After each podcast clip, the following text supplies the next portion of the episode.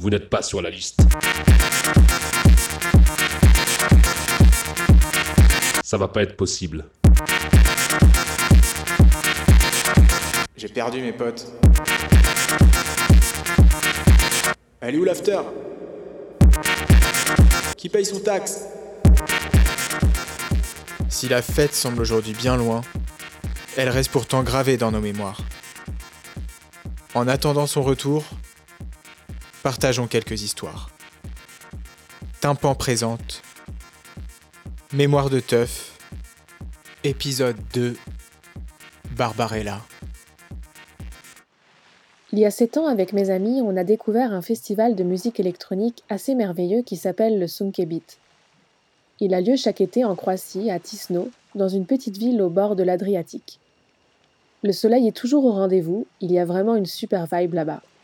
Après y être allé pour la première fois en 2013, j'en ai vraiment gardé des souvenirs mémorables. J'ai donc décidé d'y retourner trois ans plus tard, avec mon copain, mon meilleur ami, sa copine et deux autres potes. Mais il faut avouer que lors de cette édition, la magie est bien moins présente. On s'amuse, on rigole, on passe de bons moments, mais pas autant que la première fois. En plus, il faut savoir que le Sunkebit, c'est un long festival. Ça dure une semaine complète, donc c'est assez intense niveau rythme c'est mieux d'avoir les batteries rechargées à bloc. En revanche, s'il y a bien une chose qui n'a pas changé, c'est l'ambiance et l'atmosphère de folie du Barbarella, le club en plein air où se déroulent les soirées du festival. Pour planter un peu le décor, la majeure partie du Sunkebit a lieu à Tisno. Mais à partir de minuit, on prend tous un bus qui nous emmène à 20 minutes du spot principal, en plein cœur de la Pampa croate. On a vraiment le sentiment d'être paumé au milieu de nulle part, et là, bim, t'arrives au Barbarella, le lieu juste parfait pour les amoureux de la teuf. C'est complètement isolé et comme en dehors de la réalité. On peut pas rêver mieux. Donc le festival se passe et arrive le dernier soir. On va se le dire franchement, on est crevé. Les compteurs sont carrément à zéro. Mais avec mon copain et mon meilleur pote, on trouve quand même la motivation d'aller voir le Barbarella une dernière fois alors que nos trois autres amis préfèrent rentrer se reposer.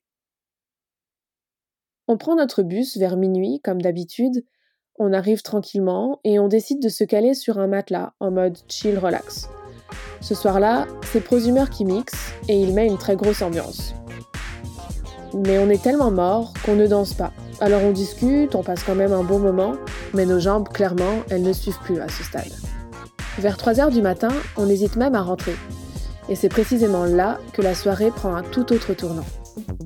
On est toujours calé sur notre matelas, qu'on n'a pas vraiment lâché depuis notre arrivée, quelques personnes dansent autour de nous, et d'un coup on repère un gars qui sort carrément du lot. Franchement, j'en ai fait des teufs et j'en ai vu des gens chelous, mais lui, c'est clairement le number one. Il dépasse de loin tout ce que j'ai déjà pu voir. On remarque très vite que le mec n'est pas vraiment dans son état normal. Il a la mâchoire qui part dans tous les sens et il a limite plus d'énergie que tout le club réuni. Un peu louche. Donc on commence à le regarder puis à se marrer. Il se donne clairement en spectacle sans vraiment le savoir d'ailleurs. Et là, sans que personne ne puisse s'y attendre, le mec vrille complet. Il se pose à côté de nous, donc sur un autre matelas, et commence à simuler un acte sexuel. Ça dure quelques secondes, de longues secondes, et puis il se relève d'un coup pour retourner danser. Genre tout à fait normal, comme si ce qui venait de se passer était absolument naturel et habituel. Là, on se regarde tous les trois, bouche bée, à moitié choqués mais en plein fou rire. On n'en croit pas nos yeux. On se le film entre nous et on hallucine. Et quelques minutes après, le mec revient et il recommence. Donc là, on est encore plié, évidemment. Mais c'est pas fini. Le mec se lève du matelas et va faire ça sur tous les piliers autour de nous.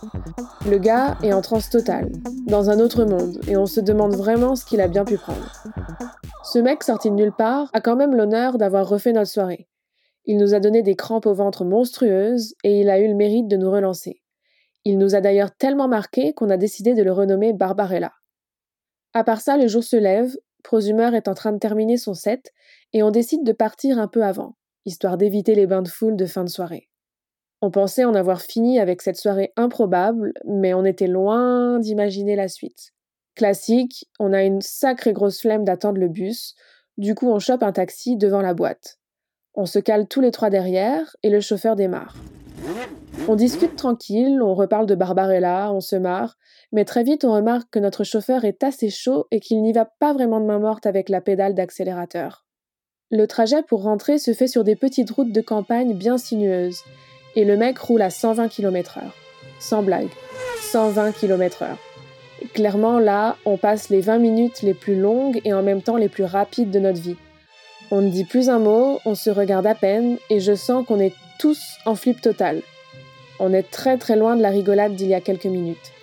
En plus, le chauffeur n'a pas du tout l'air commode. Du coup, personne n'ose lui dire quoi que ce soit parce qu'à tout moment, le mec passe de 120 km/h à 150. Bien sûr, on s'imagine les pires scénarios, on se jette des coups d'œil parfois et on est tous dans le même état de stress. Il faut avouer quand même qu'en sortant de soirée, on trouve toujours les chauffeurs de taxi légèrement bizarres.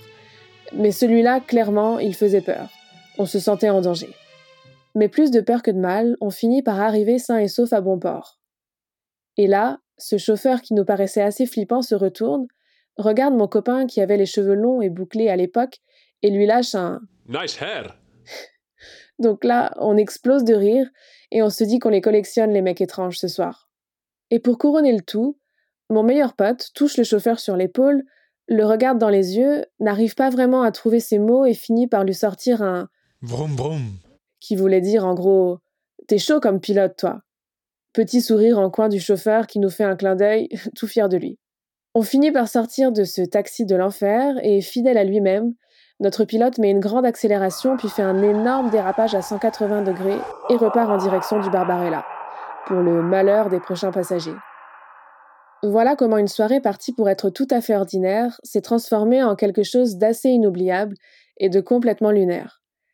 Et le plus fou dans tout ça, c'est qu'un an plus tard, je tombe sur un message sur la page Facebook du Sunkebit qui demande aux festivaliers d'éviter de monter dans les taxis qui attendent devant le Barbarella. Alors il est clair que notre chauffeur a dû faire flipper plus d'une personne. Et vous, si vous aviez un souvenir de teuf à raconter, ce serait lequel? Abonnez-vous à notre page Instagram à tympan.podcast et envoyez-nous quelques lignes par message. Les plus mémorables seront conviés à notre micro.